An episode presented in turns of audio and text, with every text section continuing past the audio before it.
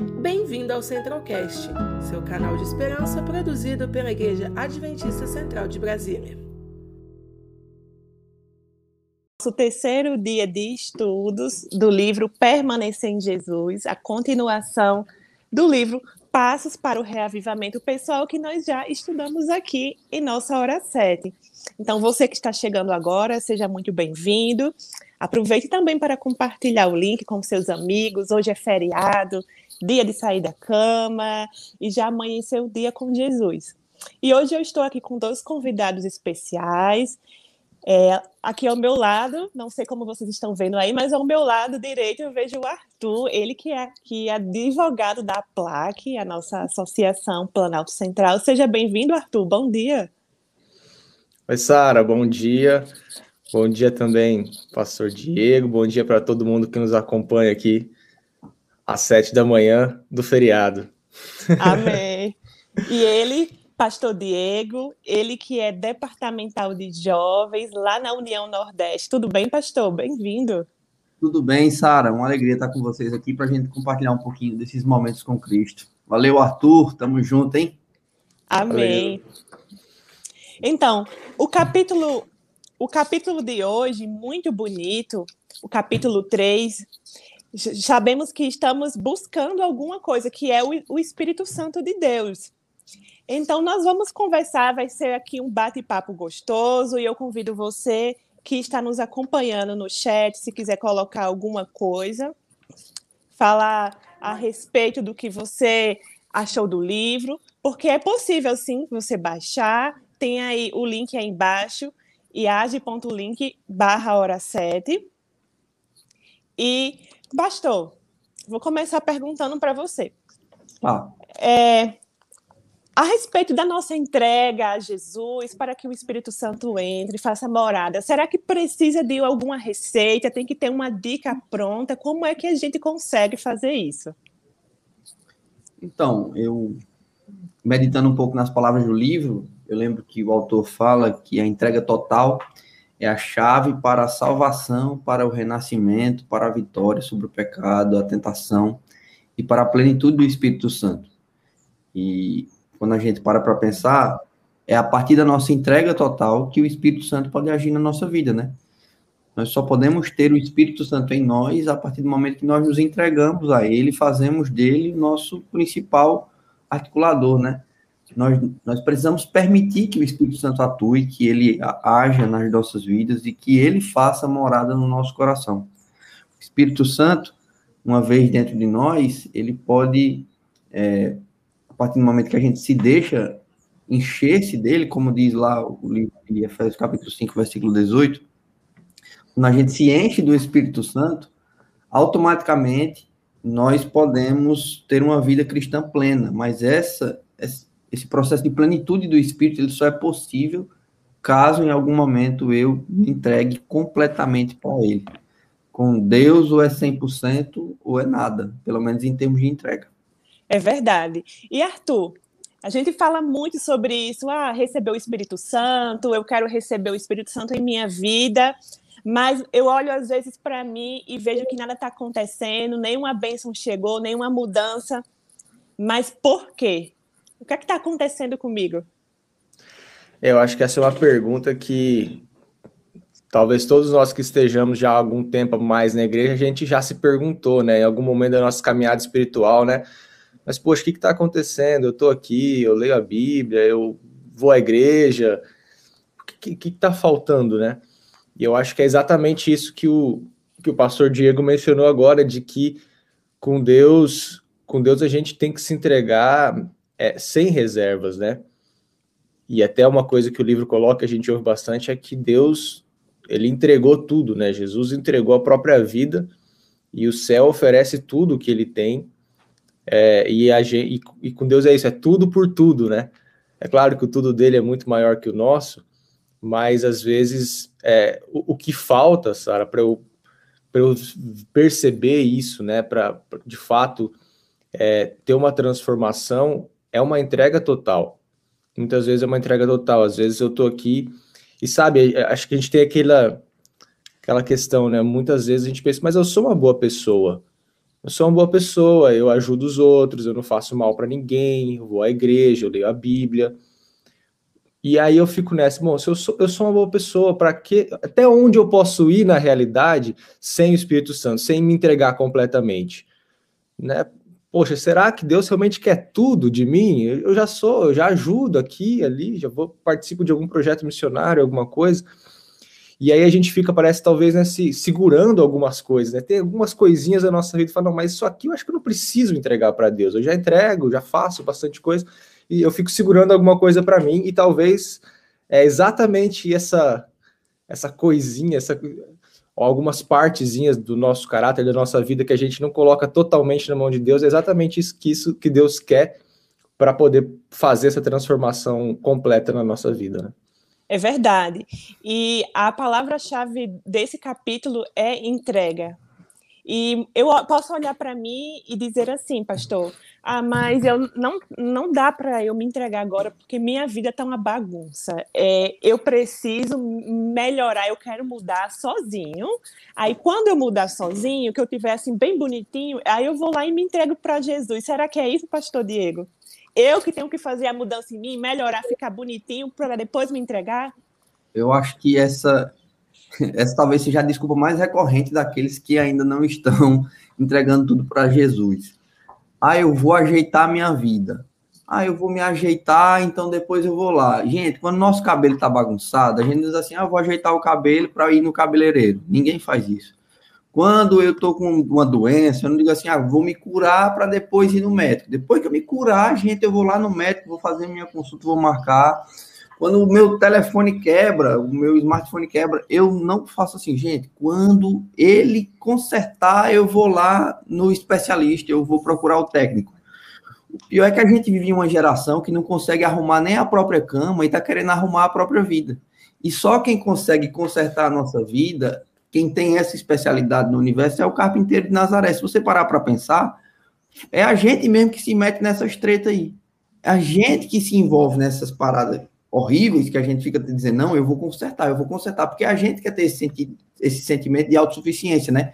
Eu me meti nessa, eu me enfiei nesse buraco, então agora eu vou resolver a minha vida. Quando, na verdade, a gente só consegue cavar mais fundo o buraco que a gente tá. Ou a gente entrega para ele, ou a gente se entrega para ele, ou então não vai dar certo. Por quê? Porque ele é o técnico especializado quando o assunto é vida humana. Corações partidos, almas quebrantadas, emoções feridas, cicatrizes na alma, ele é responsável por consertar todas essas coisas. Nós não podemos fazer isso. E é muito é muita tolice a gente tentar ajustar a nossa própria vida antes de entregá-la para aquele que é o único capaz de fazer isso. É verdade. Posso, desculpa, Sara, é só Pode, é que isso que o pastor falou. Quando eu li no, no, no, livro aqui, uma coisa que me chamou muito a atenção, e tem tudo a ver com isso, é aquele texto de Romanos 12, 1, que fala de nós nos oferecermos a Deus como sacrifício vivo, né? E ele fala que esse é o nosso culto racional. E aí ele fala assim: ó, não existe nada mais racional do que fazer isso. Quando o pastor foi colocando que ninguém arruma o cabelo antes de ir no cabeleireiro, ninguém quer se curar antes de ir para o médico, isso é perfeitamente racional. Né? E por que, que eu não me ofereço a Deus? Por que, que eu não me entrego a Deus? E que é o que a Bíblia chama. Esse é o nosso culto racional. Isso é, é uma, é uma, uma, um relacionamento, uma religião racional. É, eu fico tentando na minha vida resolver coisas que eu não tenho a capacidade de resolver, que eu vou me machucar tentando resolver. Né? Muitas vezes eu machuco pessoas que estão à minha volta por causa de um conflito meu, mas eu não entrego isso na mão do Senhor para que o Espírito Santo me transforme. E aí, muitas vezes, a, a talvez a, a, desculpa é assim: ah, mas eu vou me entregar completamente a Deus, eu vou perder, eu vou deixar de ser quem eu sou. Né? Se eu me entregar completamente a Deus, eu não vou ter mais a minha vontade, né? Eu vou virar, eu vou virar um robô, sei lá, na mão de Deus, digamos assim, né? né? Mas veja, se Deus quisesse que criar robôs, ele tinha criado, porque foi ele que nos criou. Ele não quer robô. Se ele quisesse, ele tinha feito robô, mas ele fez seres livres, né? Seres racionais, seres com livre arbítrio, para a gente pensar. E quando a gente se entrega na mão de Deus, que é essa decisão extremamente racional, não é que eu deixo de ter é, que eu perco a minha personalidade, que eu deixo de ser quem eu sou, mas ao contrário, eu passo a ter a minha vontade transformada de acordo com a vontade dele, a minha, é, a minha personalidade, a minha vida, eu passo a viver realmente plenitude de vida que ele quer que eu viva. Né? E isso que eu, eu achei muito legal quando o, o livro fala isso, ó, esse é a religião racional, esse é o culto racional. Você se colocar na mão de Deus é a decisão mais racional que você pode tomar. Sim, é isso mesmo. E é, a questão da entrega, ela traz uma bênção enorme para a nossa vida. Porque quando a gente se entrega a Jesus, nós estamos mostrando que nós não temos como curar aquelas feridas que doem, é, ter aquela verdadeira liberdade. Que hoje o mundo prega o seguinte para nós: que eu sou autossuficiente, que eu consigo fazer tudo sozinho, que eu resolvo todos os problemas da minha vida. E às vezes a gente escuta, né, pastor, os jovens falando: "Ah, mas crente é tudo doido, porque eles têm essa de se entregar para Jesus, mas a vida deles é controlada, eles não fazem nada, eles não são felizes, não são livres". Mas não é bem assim. O que você falaria, pastor, para os que estão nos assistindo agora, é como a gente sentir essa liberdade essa liberdade que vem de Deus, que ela é diferente do que o mundo fala. Então, com certeza, a, a graça de Deus, ela opera na nossa vida, eu gostei muito do que o Arthur falou, que é uma entrega totalmente racional. Às vezes a gente interpreta muito mal o versículo de Romanos capítulo 12, querendo aplicá-lo à liturgia.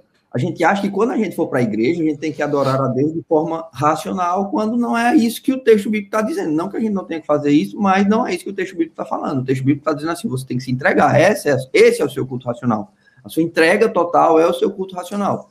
Aí as pessoas vão dizer assim: não, mas isso aí vai aprisionar vocês. Vai. Essa escolha racional ela vai acabar aprisionando.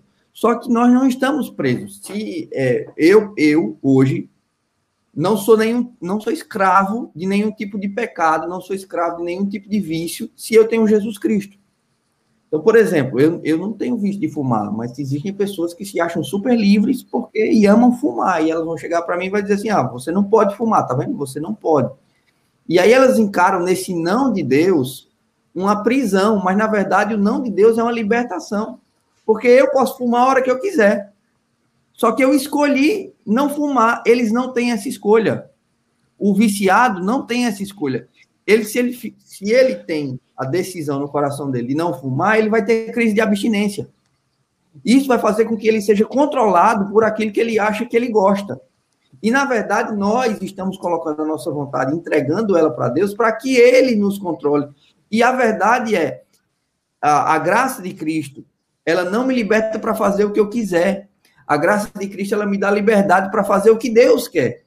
E quem não tem essa graça, quem não se entrega completamente, não encontra essa liberdade de viver conforme a vontade de Deus. Você pode até tentar, mas você vai ficar tentando ajustar a sua própria vida e você vai ficar voltando para a lama e, e se sujando cada vez mais. Não adianta. Quando a gente entende que nós temos dois polos desse mundo, o polo da maldade e o polo da benignidade que vem de Deus. Eu, naturalmente, estou preso a esse polo da maldade. Romanos capítulo 7 fala que eu sou escravo do pecado. Mas a partir do momento que Cristo me liberta, eu posso voltar para o pecado se eu quiser. Mas eu também posso viver esse outro lado da vida. Entendeu? É isso, é essa liberdade de poder viver e fazer aquilo que Deus quer, que quem não experimentou acha que a gente está preso. Quando Deus diz não, na verdade, Ele está nos dizendo infinitos sims. Quando Deus diz não mate, é porque ele está dizendo sim para a vida. Quando Deus diz não roube, é porque ele está dizendo sim para a honestidade. Quando Deus diz não adultere, é porque ele está dizendo sim para a fidelidade. Então, cada vez que Deus diz um não para o seu povo, nós aceitamos esse não como infinitos sims. São os sims da vida. Enquanto as pessoas enxergam prisão, nós de fato vemos libertação. Amém. Arthur, é muito interessante isso que o pastor falou sobre essa liberdade, sobre o preço que Jesus pagou por nós para que nós fôssemos livres. Mas será que Jesus deu a vida por mim? Ele morreu, a sua, ele deu a vida. Mas eu tenho que pagar, fazer alguma coisa, é, sei lá, é uma troca. Ele deu a vida e eu tenho que dar algo para ganhar essa liberdade. O que você falaria para os nossos amigos que estão nos assistindo? É interessante que ele ele deu tudo, né, Sara? Ele deu tudo, ofereceu tudo para que a gente pudesse tomar a decisão. porque se de fato ele não tivesse feito o que fez e o que faz por nós, a atuação, a gente não poderia ter, a gente não estaria conversando aqui hoje sobre, ah, eu vou me entregar, não vou me entregar, porque a gente não teria opção da escolha. A liberdade que a gente tem hoje de se entregar ou não, nós não teríamos.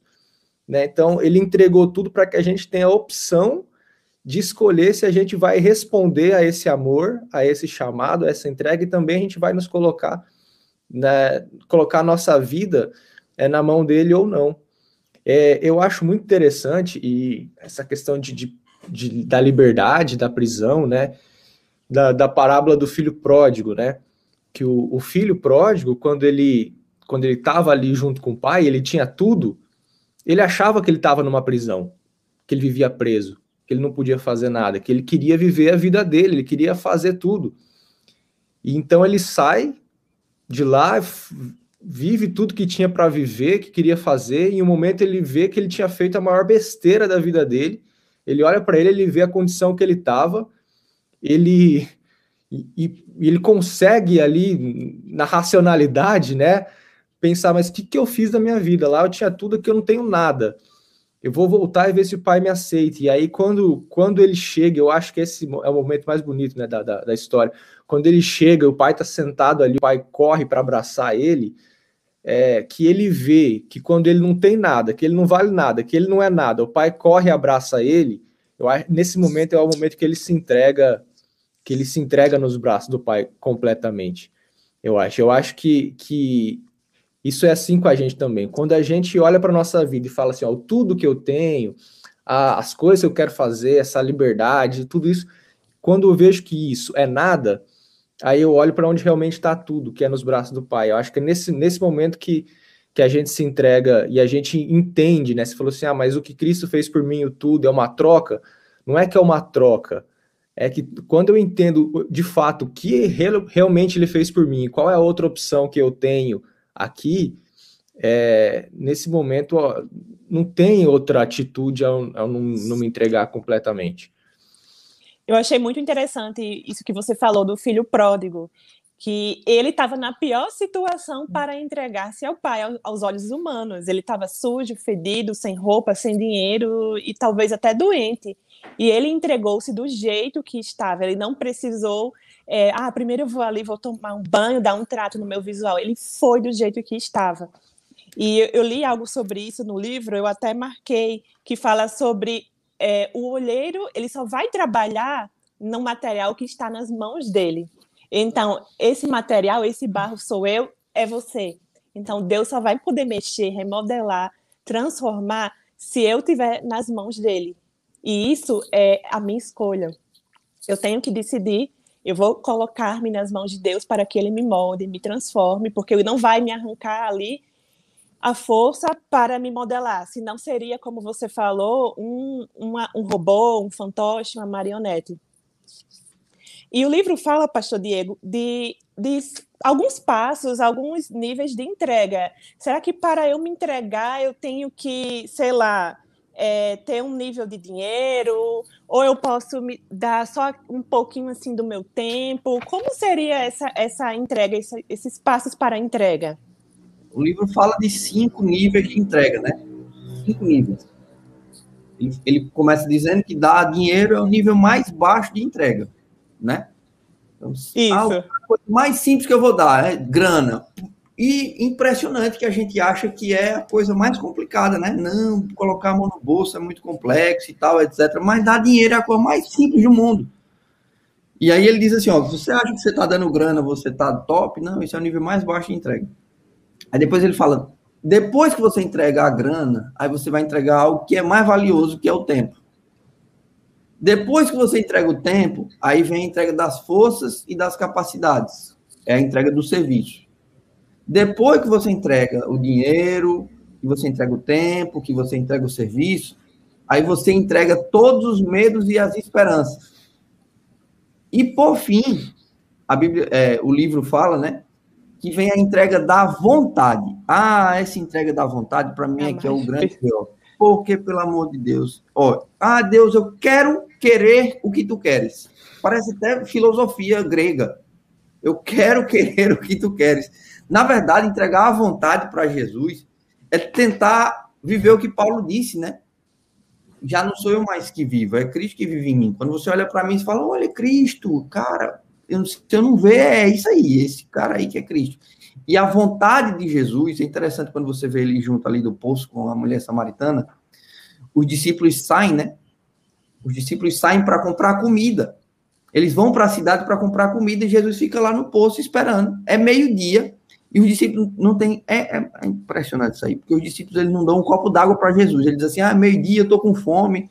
Como diz o meme, né? Posso estar abatido, mas nunca deu sentido. Os crentes, meu Deus do céu, a gente canta para ter o coração igual de Jesus, mas seria bom que a gente começasse cantando pelo menos para ter o estômago igual dele, né? Tá meio-dia, os crentes endoidam, e aí vão, vão ah, a gente quer almoçar, vamos, vamos atrás de comida. Eles vão para a cidade atrás de comida. Aí chega a mulher samaritana. A mulher samaritana bate aquele papo com Jesus, é a maior conversa de Jesus registrada nos evangelhos com alguém, é com uma mulher, e com uma mulher de reputação impura, né? Eu acho Jesus fantástico por causa disso. Aí daqui a pouco os discípulos voltam, cheio de, de marmita, cheio de quentinha. Eles a bandejinha lá, rap, tá, e eles voltaram, Ei, Jesus, a gente tá aqui com rango, ó. E aí Jesus, cara, fala, eu não tô com fome, gente. E aí quando os discípulos entram, a mulher sai de novo. E ela vai na cidade.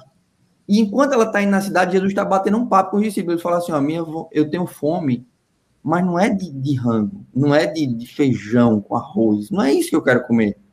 A, a, eu, eu tenho outra vontade, sabe? Porque fome é a vontade mais intrínseca do ser humano. Eu não sei vocês, mas eu, particularmente, quando estou com fome, eu fico mal-humorado, eu não consigo raciocinar, eu fico querendo matar as pessoas, bater todo mundo à minha volta, porque eu estou com fome, então me dá comida. Só que Jesus está dizendo assim: a minha vontade mais básica é a vontade da salvação. Ó. E é por isso que Deus estabelece o jejum, né? Para dizer assim: ó, eu não vou me alimentar de nada a não ser do pão da vida. O pão da vida é o meu alimento principal, é isso que me chama a atenção. E aí a mulher vai para a cidade, a mesma cidade que os discípulos foram, a mesmíssima cidade. E ela, e ela volta para Jesus, só que quando ela volta, ela não traz comida, ela traz pessoas. E os discípulos lá com as quentinhas na mão, dizendo assim: Mas vamos almoçar, mestre. E Jesus curando, e Jesus transformando, e Jesus agindo a entrega da vontade faz com que a gente tenha as mesmas vontades que, que Jesus. Aquela mulher foi a primeira a entender, a primeira pessoa a entender no evangelho inteiro que a vontade igual à vontade de Jesus faz com que a gente perca todos os medos, todas as vergonhas, coloque o dinheiro. Aquela mulher não falava com ninguém, ela estava indo para o poço no momento mais inóspito possível, a hora mais quebrada possível. Meio-dia não era a hora dela estar ali, ela não deveria estar ali sozinha, era perigoso somente para evitar as pessoas. E a primeira coisa que ela faz quando ela encontra com Jesus na sua vida e Jesus é, bate de frente com ela, ela vai atrás das pessoas de quem ela fugia. Ela vai atrás das pessoas de quem ela olhava e dizia assim: Não, é, eu não quero falar com Fulano, não sei, não gosto, os olhares tortos, ai, não vou com o cara dele, meu santo não bateu com o santo dele. Mas agora ela vai atrás dessas pessoas e diz assim: Gente, eu achei o Messias. Eu achei um cara que me disse tudo tudo que eu já fiz na minha vida. Aí ela, ela é tão evangelística que ela fala assim: será que ele é o Messias? Ó, ela deixa a pergunta no ar. Enquanto isso, estão os discípulos rangando. Meu Deus do céu. Ai, gente. A vontade da gente parecer com a vontade de Jesus é algo que é possível a gente andar com Jesus como os discípulos andavam e a gente não compreender. É esse é, é o nível, esse é o nível mais profundo, sabe? Do entregar a vontade para Cristo. E, Sim. E Alguém, às vezes, encontra com Jesus e, e em um único encontro tem essa percepção, como é a mulher do poço, e a gente tá andando direto com ele e, e não se liga, fica só brigando, brigando com o outro. E eu acho que é isso, porque hoje em dia a gente tem doutorado, os crentes hoje têm doutorado em arqueologia. A gente acha coisa demais, gente, pelo amor de Deus. A gente precisa ir para a Bíblia e aprender o que a Bíblia está dizendo para a gente. É verdade. Arthur, então, isso que o pastor falou sobre a mulher que ela teve ali a entrega e ainda saiu anunciando. Então, será que é possível que eu esteja, nós estejamos como os discípulos, andando com Jesus, indo à igreja, ao seu lado e não nos entregamos completamente? Será que é possível estar ali no meio da igreja, opa, sou crente, aceitei, e não ter realmente feito essa entrega? É, eu acho que a história dos discípulos, Sara, mostra bem para a gente como é possível, né? que eles andavam, comiam, dormiam, viviam com Jesus para cima e para baixo o tempo todo, né? E uma coisa que eu acho interessante, interessante dos discípulos, né? Às vezes eu fico pensando, e se não é a nossa condição também, né? Que os discípulos gostariam de fazer o que Jesus fazia. Eles gostariam de, de ter o poder que Jesus tinha. E às vezes a gente busca no Espírito Santo, a gente busca exatamente o poder do Espírito Santo. Vou buscar o Espírito Santo, aquele negócio do, de Atos, né? Recebereis poder. Então eu quero o Espírito Santo porque eu quero receber esse poder. Né? Eu quero receber esse poder de, de os dons espirituais. Eu quero os dons, eu quero o Espírito Santo para isso. Só que será, acho e, e, o que o Espírito Santo quer é me transformar. Ele quer, não quer ser um poder que eu posso fazer coisas. Ele quer ser aquele que vai transformar a minha vida. Só que uma coisa é junto com a outra, né? Então assim, eu não, eu não posso é, ter o poder do Espírito Santo para fazer as, as obras que o Espírito Santo quer que eu faça, né? Sem que ele transforme a minha vida. Porque a primeira coisa que ele quer fazer é transformar a minha vida. E eu fico olhando para os discípulos pensando exatamente isso, né? Quanto tempo eles levaram para entender isso, para se entregar completamente ao Espírito, para eles poderem ser, para eles serem transformados. Né? Então, eles andavam com Jesus, mas eles não estavam totalmente é, igual o pastor falou, eles não, eles não tinham a, a vontade igual a de Jesus. Os objetivos deles não eram os mesmos de Jesus. E a gente vê esse conflito o tempo todo ali, né, nos evangelhos. Eles tinham expectativas, né, a, em relação a Jesus, objetivos, né, que eram outros, não eram os objetivos de Jesus. Até eles, né, se sintonizarem ali, né, se sintonizar com Jesus realmente, ah, ah, então não é isso, não é transformar Israel, não é ser rei, não é, a gente, ah, a gente não vai ser ministro, não, não é isso, é outra, é outro reino, é, é, o reino de Deus é diferente, por isso que Jesus acho que fala tanto do reino de Deus, né, e eles tentando sintonizar, entender ali, eu acho que a gente, a gente vive também muitas vezes dentro da igreja essa mesma condição, sabe? Da gente não estar tá sintonizado, a gente quer viver de uma forma e Jesus está chamando a gente para viver de outra forma. E eu quero o Espírito Santo para ele me ajudar a viver da minha forma. Eu quero que minha vida, do jeito que os meus planos deem certo, que as coisas que eu estou tentando fazer aconteçam. Aí Jesus falou: não, não é por aí, não é para isso que eu quero te dar o Espírito Santo. Eu quero dar o Espírito Santo exatamente para que você vá para outro lado, que é o meu plano para você. E aí a gente fica nessa, a gente fica buscando o Espírito para querer fazer aquilo que a gente quer e o Espírito Santo quer a nossa vida para fazer na nossa vida o que ele quer. É verdade. Eu achei muito interessante o comentário que o Tiago Wesley colocou. Ele disse assim: não basta estar com Jesus, é necessário estar com Jesus, o verbo de viver. Então, é isso mesmo, não adianta só eu ser como discípulo, estar. A minha figura, a minha imagem é de sempre estar ali ao lado. Olha, essa menina aí vai toda semana para a igreja. Mas será que realmente eu estou com Jesus, como o Tiago Wesley colocou? E eu também gostei aqui do comentário do Ministério Advento. O Espírito Santo só atua se eu permitir. Então, é aquilo que a gente falou sobre o oleiro. Ele não vai pegar ali o barro à força e transformar no, num lindo objeto. Eu tenho que me dispor, que me colocar nas mãos do oleiro. Nós estamos nos aproximando dos minutos finais da, do nosso bate-papo, como o tempo passou rápido. E eu queria dizer uma coisa, nós vamos encerrar e cada um de vocês vai dizer uma consideração final, tá bem? Mas o que eu queria dizer para você que está nos ouvindo e você que irá nos ouvir depois é que o Senhor, ele não quer nada de mim de tão grandioso. Ele não quer a minha casa, ele não quer que eu venda minhas coisas, ele quer simplesmente a mim. Ele quer simplesmente a mim. Não é só o meu coração, é o meu corpo inteiro, a minha vida. A gente escuta muito, ah, entregue, entregue, Deus só quer o meu coração. Ah, não, Deus me quer por completo. Eu, eu sinto isso, que Deus nos quer por completos. E eu preciso apenas me entregar. Uhum. Senhor, eu estou aqui, eu quero ir, eu tô toda que é arrebentada, cheia de defeitos, falhas, mas eu quero que o Senhor me ajude e me transforme, porque sozinhos nós não vamos conseguir. E você, Arthur, para finalizar, quais são as suas palavras? Ah, bom, difícil, né? O capítulo é tão, é tão legal, a gente chegando no final é difícil acabar. É, é difícil. É... Ah, mas eu acho assim, Deus não criou a gente para viver mais ou menos, né, sabe? Deus criou a gente para viver uma vida uma vida abundante. É o termo que a Bíblia usa, né? Eu criei para vocês para vocês tenham vida em abundância.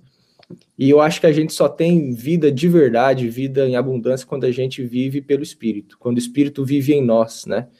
E quando a gente tem o Espírito. É aí que a gente vive de verdade. Enquanto isso, a gente está tá sobrevivendo, está fazendo planos, está tentando alguma coisa ou outra, mas a gente só vive realmente quando a gente passa por essa experiência de, de entregar de fé, né? Uma experiência de fé.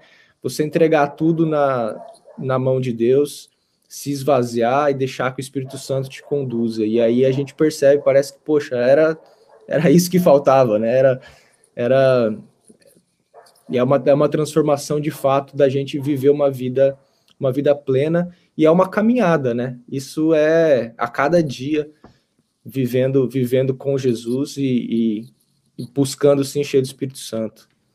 Amém. E isso tem a ver, viu, Arthur, com alguns comentários que colocaram aqui no nosso chat. O Luiz Eduardo, ele disse assim: "Para receber o Espírito Santo, eu tenho que me esvaziar. Então tem que ser menos de mim e mais de Deus."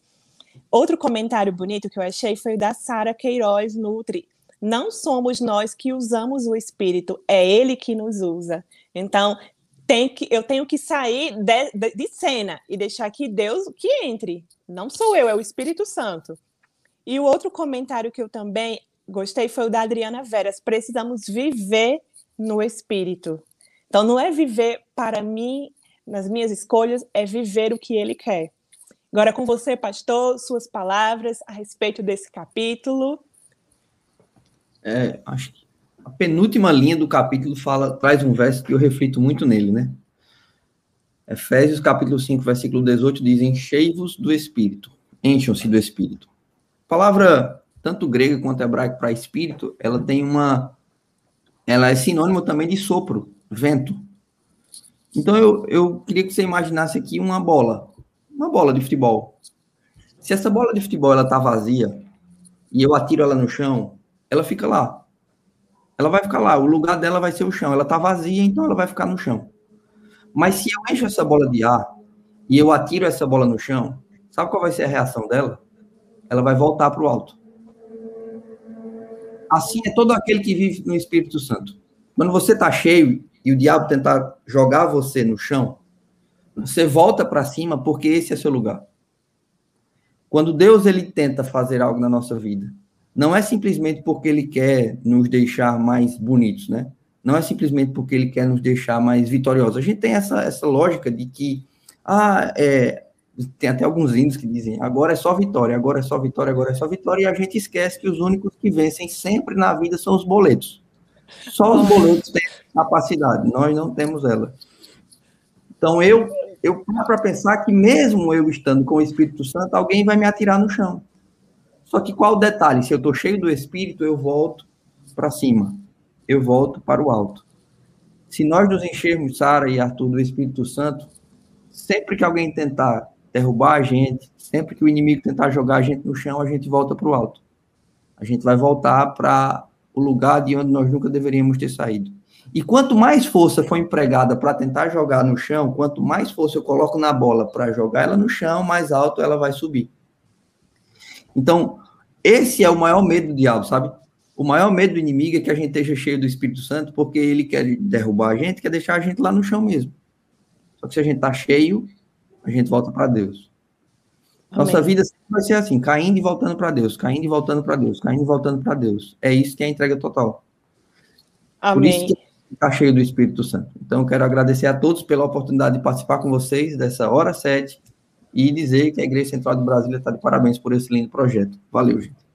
Amém. Eu, pastor, eu vi aqui um comentário que o Tiago Wesley colocou. Ele disse assim: gostei da analogia com a bola cheia ou a bola murcha. Realmente, nós precisamos ser a bola cheia para estar mais perto de Deus, porque o inimigo, como o pastor falou, quer nos ver lá embaixo, no chão, murcho, sem força.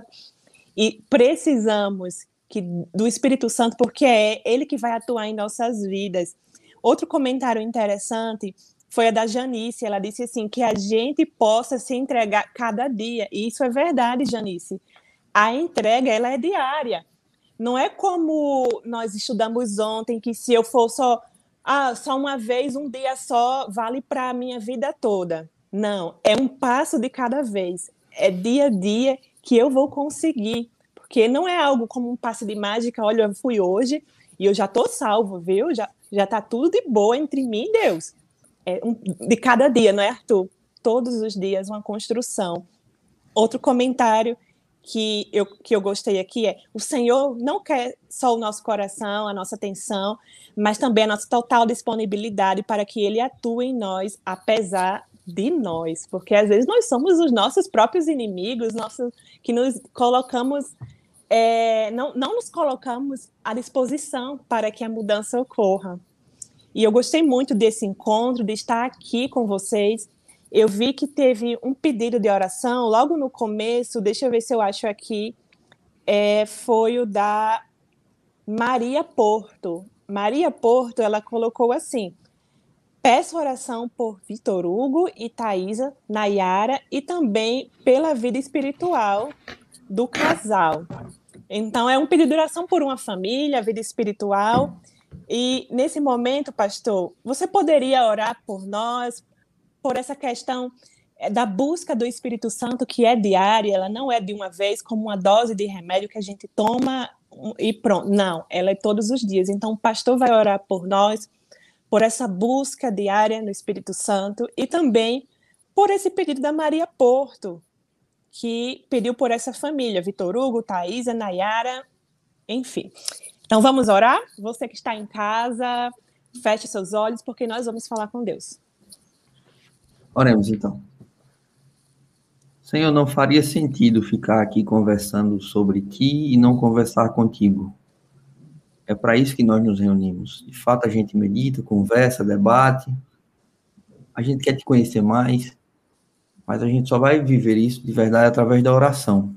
Então é por isso que agora a gente está orando. Porque esses breves minutos que vamos passar agora, agora falando contigo são sempre mais importantes do que todos aqueles minutos que antecederam, onde a gente estava falando sobre ti. Falar contigo, Senhor, é a principal forma da gente não enlouquecer nesse mundo, a gente não perder a sanidade, e a gente continuar mantendo a razão e o equilíbrio. As coisas não estão fáceis. Deve ser por isso que a Maria Porto está pedindo oração por essa família, Pai. E a gente quer colocar essa família nas tuas mãos. A gente quer colocá-los nos teus braços, a gente quer inseri-los na tua presença, a gente quer levá-los até o teu trono de graça. Nós oramos também por todos esses que participam do projeto da Hora 7. Hoje é um feriado, muita gente poderia estar acordando um pouco mais tarde, mas eles querem dizer que mais importante do que cochilar é despertar. Despertar na tua presença, despertar estar ao teu lado. Senhor, nós não queremos ser apenas consumidores dos frutos do Espírito, nós queremos ser produtores. Então, por favor, pela tua graça e pelo teu poder. Enche-nos do Espírito. Enche-nos do teu poderoso e grandioso amor. Enche-nos de ti e esvazie-nos de nós. É a oração que fazemos em nome de Jesus. Amém. Amém. Amém. Que bênção. Esse encontro foi maravilhoso. Muito obrigada, Arthur. Muito obrigada, Pastor Diego. Olha que já temos uma mensagem da Igreja Central de Brasília. Valeu, galera. Amanhã estaremos aqui de volta às sete horas com Mateus, Liliana e Pastor Fabrício Leão. Então, amanhã vai ser uma bênção também. E eu desejo a vocês um ótimo feriado se você, vou reforçar o aviso que eu disse no começo, se você quiser baixar o livro e outros livros que nós já estudamos no Hora 7, vai lá no iasd.link barra Hora 7 e você vai se deliciar com o cardápio abençoado do Senhor, tá bem? Tchau, tchau, fiquem com Deus e a gente se vê por aí. Amém. Tchau, tchau gente. Conheça também nossos outros podcasts, Centralcast Sermões e Centralcast Missões. Que Deus te abençoe.